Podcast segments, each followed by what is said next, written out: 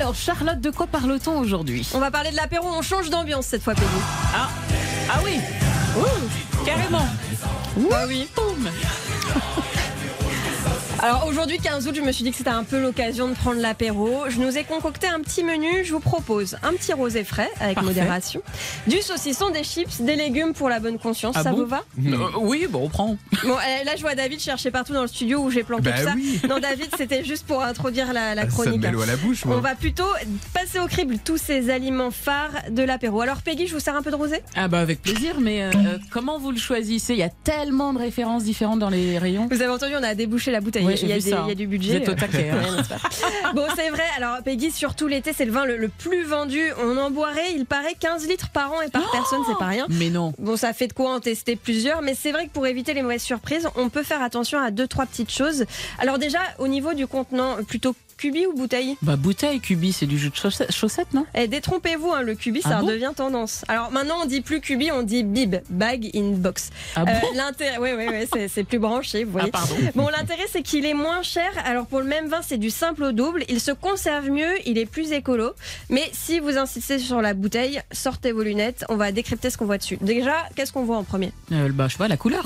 Oui, mais finalement, c'est pas la couleur qui définit la qualité, juste une différence d'arôme. Ça dépend avec quoi vous En fait, un vin pâle est plus léger, par exemple. Mhm. Et ce qui peut vous taper dans l'œil- aussi, c'est l'étiquette, parce que les fabricants, ça l'ont bien compris. Donc, en fait, on passe outre le joli dessin, on passe outre la médaille d'or au concours de Pétaouchnok. Ah bon? Oui, ça veut pas dire grand chose. Inutile aussi de chercher un millésime en particulier parce que le rosé ne se bonifie pas avec le temps. Ah. Et en général, il se boit dans l'année de sa production. D'accord, bah alors qu'est-ce qu'on regarde en priorité? On privilégie un vin qui mettra en avant un nom de domaine plutôt qu'une marque. hein. Un vin qui s'appellera Château quelque chose aura forcément été produit dans l'exploitation. Ou alors on regarde sur le bouchon s'il y a un R pour récoltant, ça veut dire que le vin est mis en bouteille à la propriété. Et s'il y a un N pour négociant, ça veut dire que plusieurs vins ont été assemblés pour donner cette bouteille. Ah. Ça veut pas dire que c'est forcément moins bon, mais c'est bien de le savoir, de savoir ce qu'on achète tout simplement. Et puis pour choisir une valeur sûre, on peut prendre tout simplement une appellation d'origine protégée. D'accord, bon bah j'ai faim maintenant, on passe à la nourriture, Charlotte? Des chips, des chips, des chips. oui, Oh, je vais calmer votre faim, Peggy. hein. Il n'y a pas beaucoup de bons dans les chips. Certes, il y en a toutes sortes dans les rayons, mais là encore, attention au marketing. Par exemple, les chips à l'ancienne, ça veut pas dire grand chose. Il n'y a pas de recette ancestrale. En fait, ce sont quasiment les mêmes que les autres. Les chips aromatisés, vous savez, poulet, barbecue, Oui. fromage. Bon, bah, c'est majoritairement fabriqué avec des arômes artificiels, Oh. synthétisés 100% chimiquement, donc à éviter.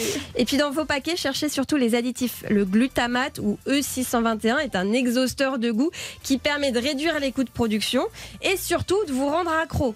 Et en plus, Mhm. consommer avec excès, il pourrait être nocif. Donc si on veut se faire plaisir, on prend des chips certes, mais avec la liste des ingrédients la plus réduite possible. D'accord, bon bah je crois que je vais plutôt euh, me couper une tranche de saucisson, non? Oui, euh, pas sans avoir vérifié si euh, Ah. la peau est comestible. Alors je sais que je vais passer Ah bon? pour une rabat-joie, mais c'est vrai, 80% des saucissons sont faits avec des boyaux artificiels, du plastique ou du collagène. Euh, c'est normalement mentionné sur le paquet, donc Mais non. regardez bien. Mm, mm. L'idéal, c'est quand même de privilégier un saucisson artisanal. Alors il a une forme irrégulière, c'est comme ça que vous le reconnaissez. Il est fermé aux deux extrémités par des ficelles et pas par des agrafes. Il est recouvert d'une moisissure nat- naturelle, blanche, un peu verdâtre. Faites attention, il y en a qui utilisent du talc pour faire illusion. Mais non Évidemment, il a une teneur en viande importante, pas plus de 30% de matière grasse. Alors tout ça, forcément, ça a pris euh, au moins 30 kilos le kilo. 30 Le- euros le 30 kilo. euros le kilo plutôt, oui, pour avoir un, un saucisson de qualité. Désolée, j'ai- pris un petit verre de rosé. Ah avant, oui, euh. c'est ça, c'est ça.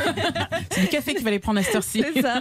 Bon, du coup, euh, je vais plutôt prendre des légumes, hein. là au moins il n'y a pas de mauvaise surprise, Bah, c'est sûr que c'est toujours meilleur pour la santé. Euh, en revanche, oubliez, vous savez, ces petits plateaux là avec plein de mini Ah mais légumes. non Bah ça, ça a été conçu dans des laboratoires juste pour vous faire payer plus cher. hein. C'est Ah. juste euh, des, des- un assemblage de plusieurs euh, souches pour, pour faire ces mini légumes. Donc à vos couteaux, euh, Peggy, David, on va plutôt couper nos légumes nous-mêmes. Bon, bah, je vous laisse faire, hein, Charlotte. hein.